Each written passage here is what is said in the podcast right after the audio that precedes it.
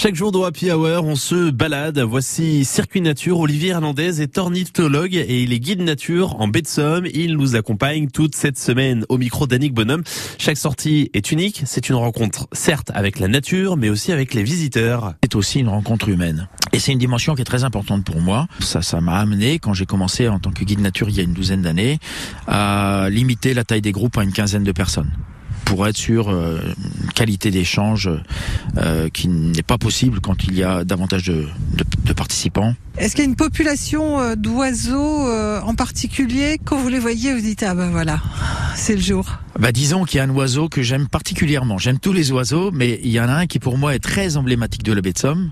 Et s'il devait y en avoir un, ce serait celui-ci. Pour moi, c'est le tadorne de Belon, parce que il est présent toute saison, en grand nombre. C'est un des endroits de France où il est il niche en nombre, et c'est aussi un de ces endroits d'hivernage de, de, prédilection. L'hiver, il y en a ici des milliers. Le, plus grand nombre de tadornes de Belon que j'ai pu observer, c'est environ 12 500 euh, en septembre il y a quelques années, et c'est un oiseau qui a plein de particularités.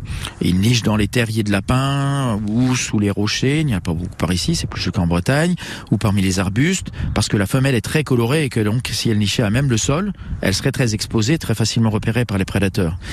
Par ailleurs, ils, forment la ils ont la particularité de former des crèches, c'est-à-dire que euh, les plusieurs familles se réunissent sous la garde de quelques adultes pendant que les autres vont muer dans le nord de l'Allemagne dans la baie c'est-à-dire que pendant 3 à 4 semaines, ces oiseaux, tadornes de belon, intermédiaires entre les canards et les oies en quelque sorte, ne sont plus capables de voler. Plutôt que de rester chacun sur place, entouré des prédateurs susceptibles de profiter de leur vulnérabilité, ils se rendent, ils se rassemblent pour euh, une hydrobie partie dans le nord de l'Allemagne. Hydrobie étant les petits coquillages dont ils se nourrissent beaucoup.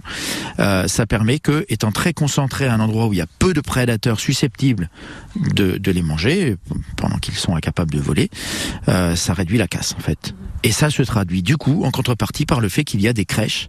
Et moi, les crèches les plus importantes que j'ai vues ici, c'était jusqu'à 100 à 150 jeunes sous la garde de quelques individus, adultes ou jeunes d'un an. Et c'est un oiseau qui est merveilleux. Il a des couleurs éclatantes, fantastiques. Euh, vraiment, moi j'en vois pratiquement tous les jours et je suis toujours euh, émerveillé par leur beauté. C'est un plumage extraordinaire, je trouve. L'intégralité du circuit nature de la semaine avec Olivier Hernandez au micro d'Annick Baudin va retrouver maintenant sur l'appli ici par France Bleu et France 3 ou sur notre site euh, francebleu.fr. À suivre dans quelques instants.